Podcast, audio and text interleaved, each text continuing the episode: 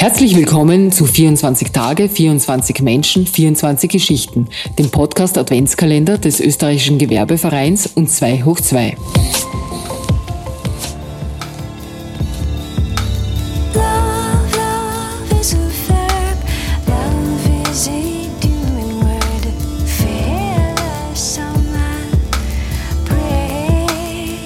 Herzlich willkommen bei 24 Tage, 24 Menschen, 24 Geschichten. Mein Name ist Sascha Laduna und wir starten nun gemeinsam in diese neue Woche. Heute ist Montag, der 5. Dezember und wir haben wieder einen spannenden Gast für Sie zum Gespräch gebeten. Im dritten Bezirk in Wien, direkt gegenüber dem 100 Wasserhaus, findet man ein kleines, aber feines Museum. Und darin nichts als Fälschungen.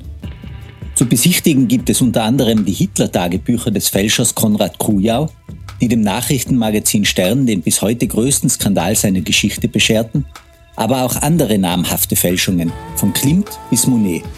Ja, selbst Fälschungen von Fälschungen gibt es. Was es mit Kunstfälschungen auf sich hat, was Fälscherinnen antreibt und warum das Delikt der Kunstfälschung immer noch als Kavaliersdelikt gilt, bespreche ich mit der Museumsleiterin Diane Grobe. Die gebürtige Erfurterin mit ursprünglich kaufmännischer Ausbildung und dem Abschluss zur Business Managerin zog es 1995 vom Osten Deutschlands nach Wien. Und nach Stationen in den Sophiensälen, den Vereinigten Bühnen Wien, diversen Werbeagenturen und TV-Sendern eröffnete sie schließlich 2005 gemeinsam mit Christian Rastner das Fälschermuseum ein Unikum in der weltweiten Museumslandschaft und leitet es seitdem erfolgreich. Frau Grobe ist aber auch außerhalb ihres Museums sehr gefragt. Sie hält zahlreiche Vorträge zum Thema Kunstfälschung, Kunstbetrug und Kunstrecht und ist darüber hinaus Gastdozentin an der Universität St. Gallen in der Schweiz. Genießen Sie dieses kurzweilige und informative Gespräch und denken Sie daran, auch morgen wieder einzuschalten.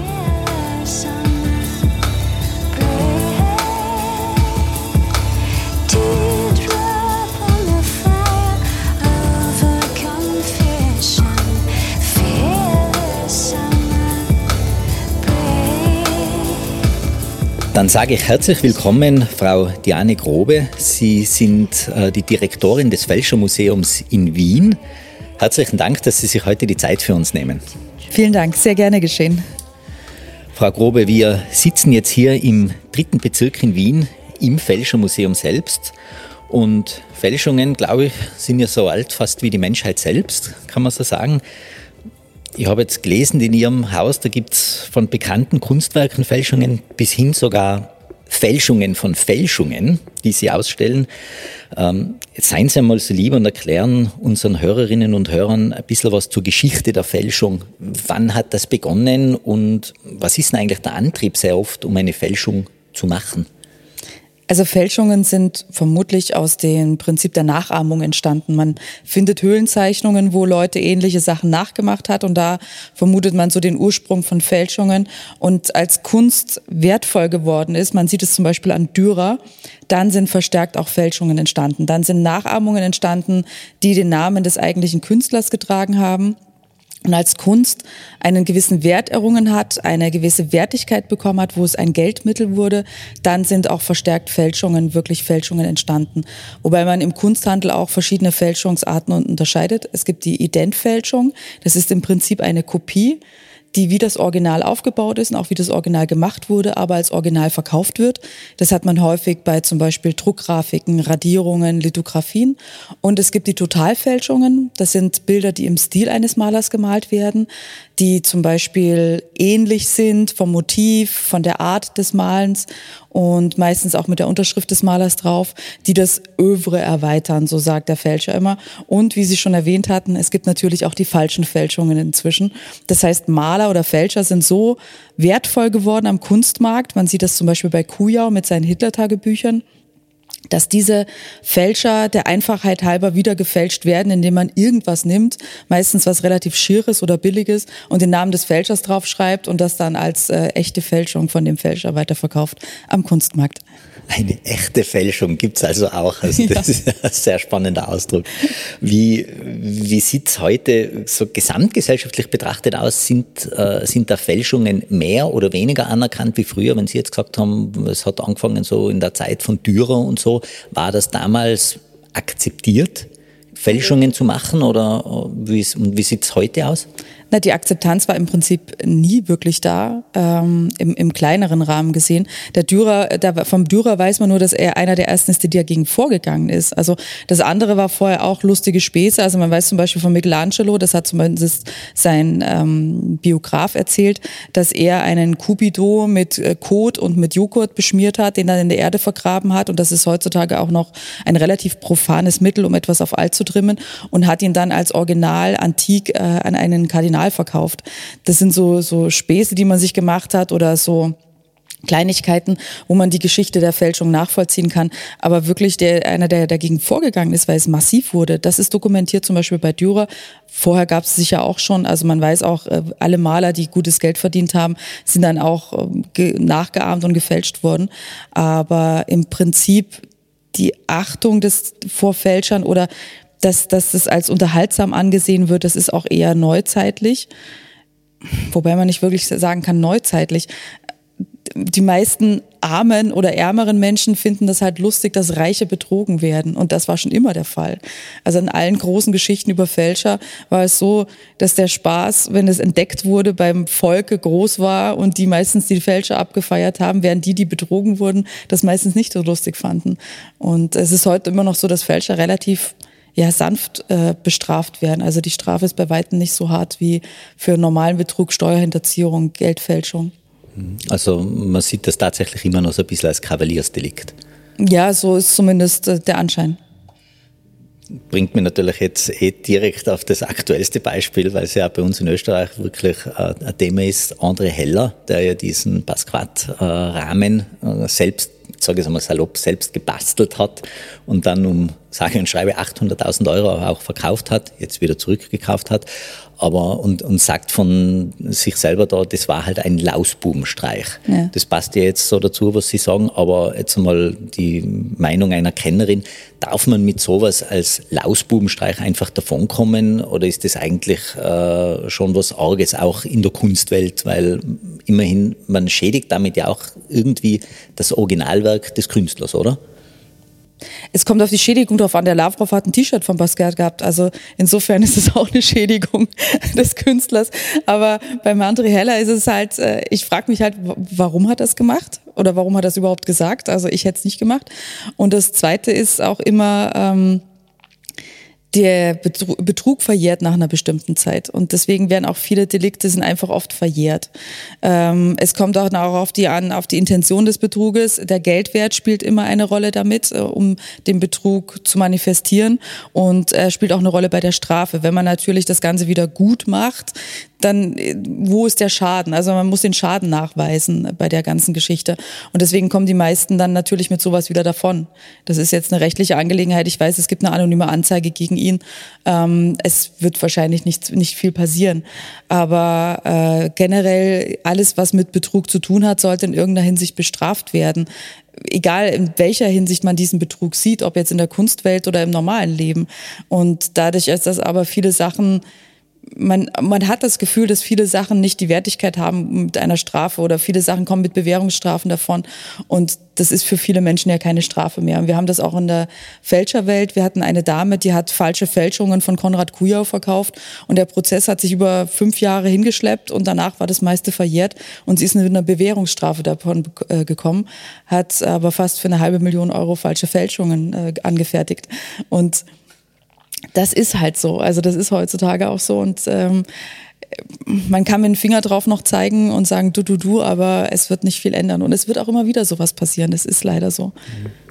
Also ich bin immer noch begeistert von dem Begriff falsche Fälschungen. also, das Ding ist aber, weil Sie das jetzt eh so sagen, dieser, dieser Universalbetrug quasi, der da irgendwie so auch in, ja, medial stattfindet, wenn, wenn wir das jetzt weiterdenken, Politiker, die immer wieder Falschaussagen machen, korrupte Funktionäre bei Weltmeisterschaftsvergaben, weil es gerade aktuell ist auch zum Beispiel, oder äh, sogar US-Präsident, der ganz unverfroren lügt und von äh, gestohlenen Wahlen sprechen kann.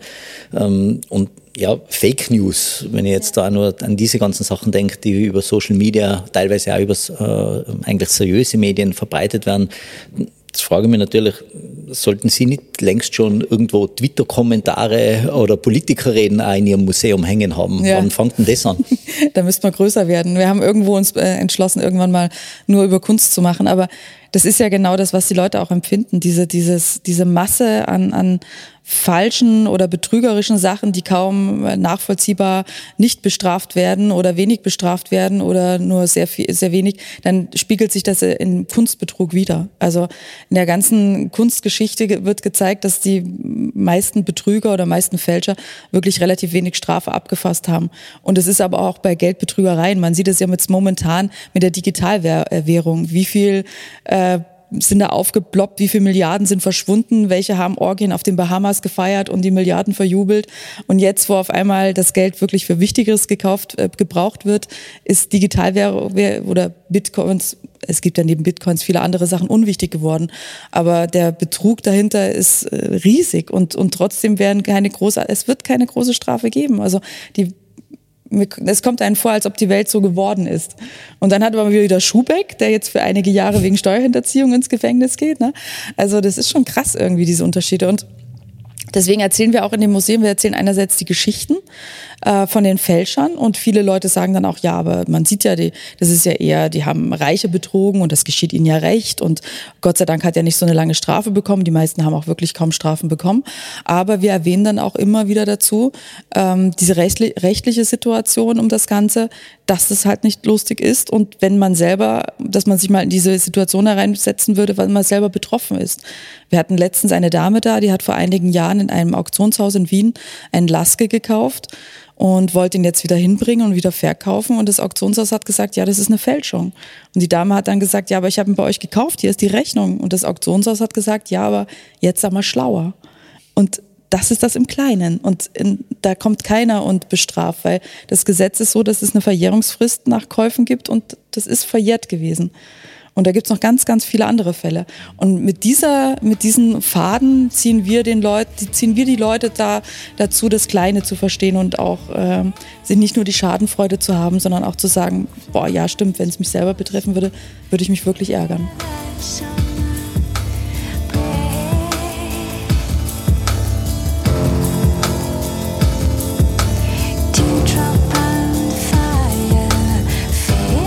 Würde mich jetzt auch so ein bisschen interessieren. Ich habe nämlich auf Ihrer Homepage so einen schönen Satz irgendwo gelesen, der da sagt, äh, Kunst ist ja auch Glaubenssache. Mhm. Das heißt, äh, sind sich teilweise vielleicht Kunstkäufer sogar bewusst, dass es sich um eine Fälschung handeln kann, kaufen sie aber trotzdem, ja. weil sie es einfach schön finden oder gerne in ihrer Sammlung haben wollen. Also es gibt zum Beispiel Begriffe wie Umfeld, Werkstatt zugeschrieben. Das sind ja im Grunde genommen Sachen, die nichts sagen und die dem Ganzen einen schönen Schein geben, aber die ja, die einen glauben wollen lassen, dass es ein Original ist, aber in Wirklichkeit ist es keins in den meisten Fällen. Diese Wörter werden benutzt, damit mehr Geld rausgeholt wird. Und wir wissen von vielen Sammlungen, auch äh, unter anderem zum Beispiel bei Frida Kahlo, dass bei einem der größten Sammler Sachen drin sind in dieser Sammlung, die bedenklich sind vielleicht und die ähm, aber trotzdem in Ausstellungen mit ausgestellt werden. Warum? Weil man natürlich die guten Sachen haben möchte und die guten Sachen nur bekommt, wenn man auch die schlechteren bekommt. Und so kommen Fälschungen zu einem, so bekommen Fälschungen einen Lebenslauf und landen später wieder im Kunsthandel mit diesem äh, Lebenslauf, na, es war ja in dieser Ausstellung, warum sollte es denn keine, kein Original sein? Dann irrt sich halt der Sachverständige. Und es hat ein, ein ehemaliger Direktor von einem Auktionshaus äh, gesagt, gesagt und zu Recht gesagt, Kunst ist eine Glaubensfrage, da war es mal eh viel zu wenig. Und so ist es ja auch heutzutage. Man stand nicht daneben, man weiß nicht, ob der Künstler wirklich einen schlechten Tag hatte. Viele Sachen werden oft zu Unrecht als Fälschungen abgeurteilt, fällt viele zu Recht. Das Problem in Frankreich zum Beispiel, Fälschungen werden vernichtet Vielleicht vernichtet man auch Originale, weil man sich geirrt hat. Sachverständige können sich irren. Es gibt eine Sendung im Englischen, die heißt, äh, im BBC, die heißt Fake or Fortune. Die versuchen genau das Gegenteil zu beweisen. Du gehst mit einer vermeintlichen Fälschung von einem Sachverständigen als Fälschung deklariert in diese Sendung und sie schauen, ob es wirklich eine ist. Und in vielen Fällen kommt aufgrund von Analysen oder Schriftstücken, die einen Verkauf bis zu dem Tag, wo es der Maler gemalt hat, nachweisen können, das kann gar keine Fälschung sein. Und der Sachverständige aber auf seine Meinung besteht. Und deswegen ist Kunst eine Glaubensfrage in vielerlei Hinsicht. Gibt es äh, eigentlich auch Fälschungen von Künstlern, die noch leben? Ja, gerade von Lebenden. Also je älter sie werden, also wenn ich jetzt Fälscher wäre, würde ich halt möglichst Maler oder Künstler nachmachen, wo ich weiß, die Werksverzeichnis, die führen nicht gerade ein ordentliches Werksverzeichnis oder die kommen jetzt in ein Alter, wo sie nicht mehr so genau wissen, was sie gemacht haben und das passiert, das passiert wirklich häufig. Also ich möchte jetzt keine Namen nennen, aber in Österreich gibt es einige Maler, die nicht mehr wissen, was sie alles gemacht haben. Und wir hatten ein, vor einigen Jahren ein Gespräch mit einem Kurator, der solche Bilder in die Hände bekommen hat als vermeintliche Originale und dann zu dem Künstler gegangen ist und gesagt hat, also er ist nicht der Meinung, dass das Originale von ihm ist, sind. Und der so, doch, doch, doch. Und er so, ja, aber wenn man sich das und das anschaut, das ist zu ident zu anderen Bildern von ihm und das hat er einfach nicht so gemalt und dann so, ah ja, stimmt. und also gerade, oder man, äh, letzt, ich glaube, dieses oder letztes Jahr war der Prozess mit Arnulf Reiner, wo seine ja. Frau geklagt hat, die will jetzt auch nicht sagen was, aber die Zusammenarbeit mit einer anderen Dame, äh, wo es dann hieß, das sind Fälschungen. Und äh, er hat das, das Gericht hat gesagt, nein, das sind keines. Aber diese Behauptung wurde dann halt aufgestellt. Also sowas gibt's immer wieder. Und ich würde auch heutzutage eher moderne Maler äh, fälschen, weil jetzt ähm, einen alten zu fälschen ist wirklich schwierig. Du brauchst die Materialien, die Utensilien und die Analysen heutzutage sind wirklich schon so exakt geworden, dass man alles jeden kleinen Scheiß nachweisen kann. Ähm, es gab kürzlich in Italien ist ein Fälscher aufgeflogen, der hat alte Meister nachgeahmt, aber der hat auch zugleich die Analysen gefälscht. Dann geht's. Aber wenn du heutzutage moderne Maler fälschst, dann hast du auch die gleichen Materialien. Und du, das ist alles dokumentiert. Du kannst in Erfahrung bringen die Größe, die Art. Äh, viele lassen in ihren Ateliers filmen und so. Es ist also viel einfacher geworden. Mhm. Leider wenn man in so einer komplexen Welt wie der unseren, in der man ja permanent da diesem Überangebot von Informationen ausgesetzt ist, äh, kann man da überhaupt noch unterscheiden, was echt ist oder und was nicht? Oder müssen wir uns damit abfinden, dass es tatsächlich unterschiedliche Wahrheiten gibt und vielleicht diese Wahrheiten, diese unterschiedlichen sogar das sind, was uns als Gesellschaft vorantreibt? Also ich habe mir angewöhnt, wenn ich in der Früh Zeitung lese, dass ich querbeet lese. Also ich tu mir, ich fange mit den äh, guten Sachen an, also den niveauvolleren und höre bei wirklich bei der Unterschicht auf. Und ich glaube, das ist ein gutes gutes Feld, was du dir bauen, also wo du dir auch gut äh, eine Meinung bilden kannst, wenn du wenn du diese verschiedenen Sachen durchmischst oder auch liest oder dann eher noch äh, nicht auf Fake News reinfällst. Ähm, die Zeit kann sich nicht jeder nehmen und die nimmt sich auch und die wollen sich auch viele nicht nehmen. Und ich glaube, das Problem ist das Einfache je einfacher etwas ausgesprochen und verbreitet wird, umso mehr wollen es die, will es jemand glauben. Weil die Zeit fehlt oder nicht die Zeit vorhanden sich, äh, ist, sich anders zu informieren oder etwas zu eruieren. Also mein Mann ist da wie so ein kleiner Terrier, wenn der irgendwo was liest, dann geht der wirklich in die Tiefe und schaut, was ist da wirklich drin und ist das wirklich so und wie ist das, äh, mhm. wie funktioniert das und wie ist es zu der Information geworden. Und das machen einfach viele nicht. Und das ist das Problem. Man, man, man hört was und dann möchte man es glauben. Und ich sehe das, das ist im Grunde genommen überall. Also wenn dir Leute begegnen und sagen, aber der hat gesagt. Und dann sagst du, ja, wo stand das? Ja, da. Ja, wo noch? Oder hast du mal gegengecheckt? Hat er das, ist das wirklich so? Nein. Und das ist das. Die Zeit und ähm, die einfachen Worte. Frau Grobe, äh, ich glaube, wir haben das Thema irgendwie einmal umrundet, sind jetzt schlauer über, zum Thema Fälschungen, wie wir es vorher waren, auf jeden Fall.